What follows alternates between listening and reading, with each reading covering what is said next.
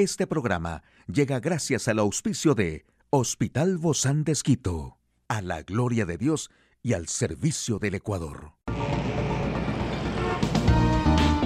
Ciudad Médica, un espacio para tu salud. Hola, ¿qué tal? Qué gusto poder acompañarte. Yo soy Ofelia Díaz de Simbaña en este mundo tan apasionante de la salud. Y bueno, cuando te preguntas qué incluir en una lonchera, pues es muy sencillo. Una lonchera saludable debe ser variada nutricionalmente, en sabor, en textura, en color y se caracteriza por ser completa, equilibrada, funcional y suficiente y a la vez también debe satisfacer obviamente los gustos de nuestros pequeños y por ello es clave que se involucren en la selección de los alimentos y de la preparación. Hoy quiero dejarte unas recomendaciones para sumar a la lonchera. Puedes poner agua más una rodaja de queso fresco más medio maduro o camote cocido o asado, más una ración de frutillas, unas 5 a 6 unidades. También agua, más una tarta de papa rallada con huevo y espinaca y una mandarina, 150 miligramos de yogur de vainilla, unas 6 nueces troceadas y una manzana verde. Uy, ya todo se pone muy delicioso. ¿Qué tal este? Una botella de agua, un wrap de atún con tortilla integral y aguacate fresco, más una pera. O también puede ser un agua más un sándwich integral de pollo o pavo con lechuga y aderezo, de yogur griego, más un puño de arándanos o mortiño. De seguro a tus pequeños les encantará. Un modo de vida saludable que va de la mano también del ejercicio y una adecuada hidratación.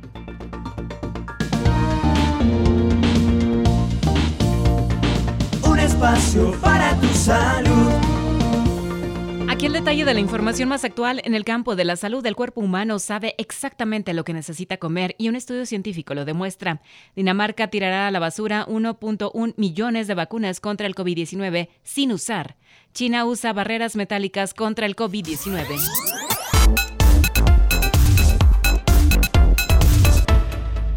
Y miren nada más, una investigación pionera arroja que nuestras elecciones alimentarias pueden ser más inteligentes de lo que se pensaba anteriormente y están influenciadas por los nutrientes específicos que necesitamos, en lugar de solo las calorías. El estudio dirigido por la Universidad de Bristol en Reino Unido se propuso volver a examinar y probar la opinión de que los humanos evolucionaron para favorecer los alimentos densos en energía y nuestras dietas se equilibran, comiendo una variedad de alimentos diferentes. La doctora Clara Davis puso a un grupo de 15 bebés en una dieta que les permitía autoseleccionarse. En otras palabras, comían lo que querían, de 33 alimentos diferentes. Si bien ningún niño comió la misma combinación de alimentos, todos lograron y mantuvieron un buen estado de salud, lo que se tomó como evidencia de sabiduría nutricional.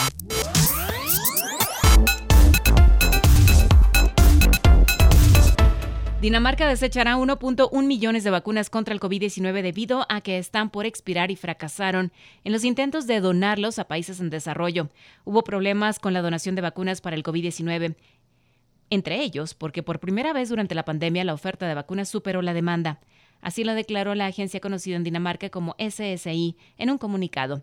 También añadió que Dinamarca donó 9 millones de dosis y están trabajando con otros países de la Unión Europea para buscar a otros dispuestos a aceptar más donaciones. Sin embargo, debido a la disminución de la demanda, a la falta de capacidad y a la falta de deseo de vacunarse en los países en desarrollo, le ha sido difícil a Dinamarca y a otros miembros de la Unión Europea hallar países dispuestos a recibir las dosis de sobra. Así lo indicó la agencia.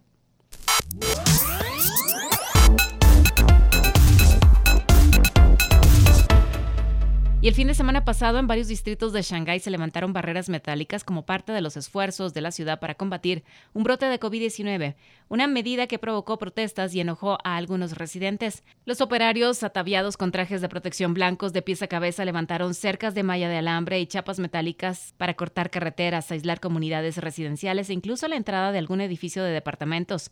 La mayor parte de la metrópolis de 25 millones de habitantes lleva un mes confinada, aunque en algunos vecindarios se han suavizado las medidas. Shanghái no había recurrido a las cercas metálicas a gran escala durante los dos años de la pandemia y se enorgullecía de tomar medidas más específicas que no incluían el aislamiento. Pero eso cambió en el último brote impulsado por la variante BA.2 de Omicron, más contagiosa que las anteriores. Las autoridades centrales decretaron un confinamiento que impedía a la población poner siquiera un pie más allá de la puerta, según un eslogan muy difundido.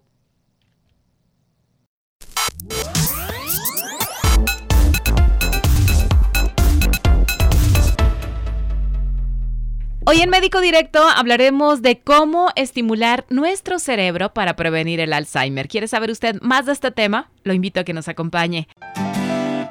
Una charla amigable con nuestro invitado. Hoy recibimos con mucho agrado a la doctora Francis Marín. Ella es psicóloga clínica del Hospital Bozán de. Y bueno, Doc, el ejercicio ya nos ha demostrado ser un método excelente de protección frente a un montón de cosas, pero también al deterioro cognitivo. Y por un lado, pues obviamente necesitamos realizarlo, no importa quizá nuestra edad, nuestra edad. A veces solo pensamos que eh, hablamos del Alzheimer, pensamos en las personas de la tercera edad pero en ocasiones hasta en el apuro de nuestro día a día ya estamos metiendo el salero en el refrigerador, el típico ejemplo, ¿no? Entonces queremos evitar estas cosas. Mente sana, cuerpo sano es el dicho que lo sabemos todos, pero hay que ejecutarlo. ¿Cómo lo integramos a nuestra cotidianidad, Doc? Gracias, querida Celia, por pues brindar este espacio tan importante para hablar con respecto a nuestro cerebro. Y pues el día de hoy vamos a topar este tema de los ejercicios para el cerebro. Eh, ejercicios tan prácticos y tan de la rutina como por ejemplo, no tenemos que nunca salir sin el alimento, sin el desayuno, es decir, tenemos que levantarnos, ¿sí? Y cargar esa energía, cargar ese alimento que nuestro cuerpo necesita, que nuestro pensamiento, que nuestras habilidades de nuestro cerebro, nuestras destrezas necesitan ser cargadas. ¿sí? Entonces empezamos con un desayuno, nuestra oxigenación, es decir, vamos a estar siempre activos, que nos vamos a caminar, que nos vamos a correr, y esto una eh, recomendación, tanto para los niños como para los adolescentes, como para el mayor, es decir, para todos, ¿ya? Mantenernos activos intelectualmente, es decir, si somos estudiantes, si somos académicos todavía, Dios gracias, bendito sea. ¿Por qué? Porque el mantenernos leyendo, el mantenernos escribiendo, el mantener, como dicen los pequeñines, dando las tablas todos los días, ¿Qué de la tabla de 7, del 8, del 9? Fantástico, que no me gusta, pero es algo que nos ayuda a crecer a nivel cerebral. Y hablando de los niños, en el tema anterior que nosotros tuvimos, el tema que era de la poda neuronal, ¿sí? Resulta que los niños desde los 8 hasta los adolescentes y, y adultos de los 25 años, ¿sí? Eh, ejerce una acumulación en el cerebro es decir, una reorganización con todo lo que aprendemos. Y si nosotros practicamos las tablas, nos comunicamos, leemos, dibujamos, saltamos, brincamos, hacemos ese deporte, nos alimentamos bien, descansamos, dormimos bien, sí, nuestro cerebro va a estar en ese confort, va a estar en esa salud mental que necesitamos.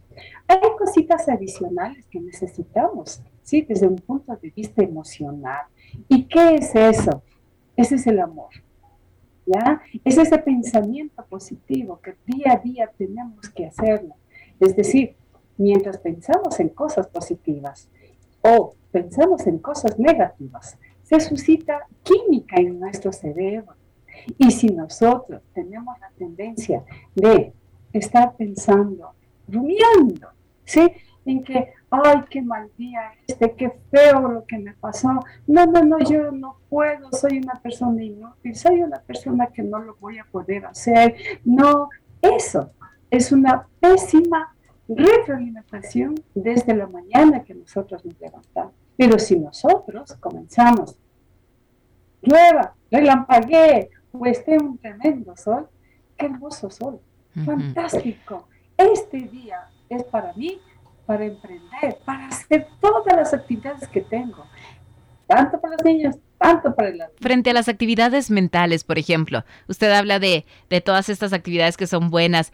¿Qué tal esto de, de, acudir quizá a actividades culturales como el cine, el teatro?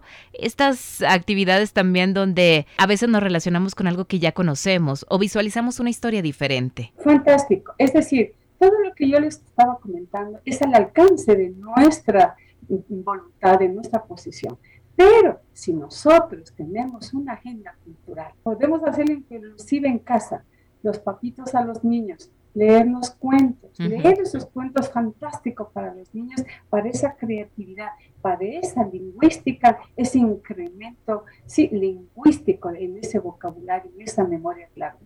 Si nosotros los adultos tenemos la facilidad de acudir a un curso, cursos sencillos, cursos abstractos, de corto, gran plazo fantástico. Es decir, mantenernos. Si tenemos algo de arte, genial y fantástico. ¿Por qué? Porque el cerebro se reacciona, se reacomoda, ¿sí? Entre la práctica, en nuestro caso como eh, en el área de la salud, en el área de ingeniería, en el área de arquitectura, es decir, incluimos a lo que es el arte, incluimos a algo adicional a lo que no tenemos, fantástico, genial, porque estamos activando algo de lo que nosotros sabemos y algo que lo retroalimentamos día a día. Hace tiempo que ya no se realizan estos cálculos mentales, ¿no? Como la suma de algunas cosas o de los productos que adquirimos. Regularmente nos vamos al teléfono celular, nos vamos a la calculadora, a la computadora y ya no tenemos esa agilidad, pero es bueno recordar otra vez números telefónicos, es bueno recordar direcciones, inclusive capitales, países, ¿no? Hay una infinidad de cálculos mentales que podemos hacer que realmente a lo mejor nos da como pereza, ¿no? Un poco de tener que volver a hacer, pero eso nos ayuda a facilitar y a, a no tener este deterioro para, para prevenir justamente el Alzheimer, que es lo que queremos hacer. Totalmente, es decir, cuando nosotros nos estamos socializando, podemos estar hablando desde la política, desde ciencia, desde el día a día de lo que nos sucede, ¿ya? Estamos retroalimentando a nuestro cerebro. Si nos manejamos una agenda cultural tan fantástico, si nos inscribimos en cursos, si estamos activos leyendo, escribiendo, tomando dictado, es una de las cosas que a mis adultos mayores yo recomiendo mucho, ¿sí? Primero, si todo lo que hemos hecho, todo en el área de que estamos haciendo esas cuentitas, que nos vamos a la tienda, que estamos organizando esa, esa agenda eh, eh, social que tenemos, sí, está al día a día, de qué día es hoy, qué fecha estamos, en que tengo la lectura de este mes de abril por terminar un libro, que en mayo voy a abrirme otro libro y ojalá podríamos ser esos recurrentes lectores de una revista, el periódico. Bueno, dejemos al periódico a un lado, pero vamos, vamos con algo que nos guste, que nos retroalimente y que esté al día a día intelectualmente. Es decir, desde que empezamos el día, no nos levantemos jamás en blanco, nunca. Niños, adolescentes y adultos mayores. Siempre retroalimentemos a nuestro cerebro ¿sí? Con el día a día. ¿Qué voy a levantarme a hacer? ¿Me voy a la escuela? ¿Me voy al colegio? ¿Me voy a la universidad? Tengo este plan, tengo esta actividad por hacer. De lunes a viernes, sábado, domingo. También entren en esa agenda. Así es. es decir, mis adultos mayores, fantástico, manejemos esa, esa agenda porque tenemos por qué levantarnos, porque tenemos por qué vivir, por quién vivir. Y la única deuda que tenemos en la vida es con nuestro bienestar, con nuestra salud. Y así es como nosotros, esos ejercicios, con objetos, con el alcance a lo que tengamos, hagámoslo. Incrementemos todo esto en nuestra dieta cotidiana en todos los sentidos. Muchísimas gracias, doctora Francisca Marín, psicóloga clínica del Hospital Bozán de Esquito. A usted, amigo y amiga, a seguirnos cuidando, por favor. Hasta la próxima. Puedes escuchar de nuevo este programa en radio hcjb.org. Este programa llegó a usted gracias al gentil auspicio de Hospital Bozán de Esquito, a la gloria de Dios y al servicio del Ecuador.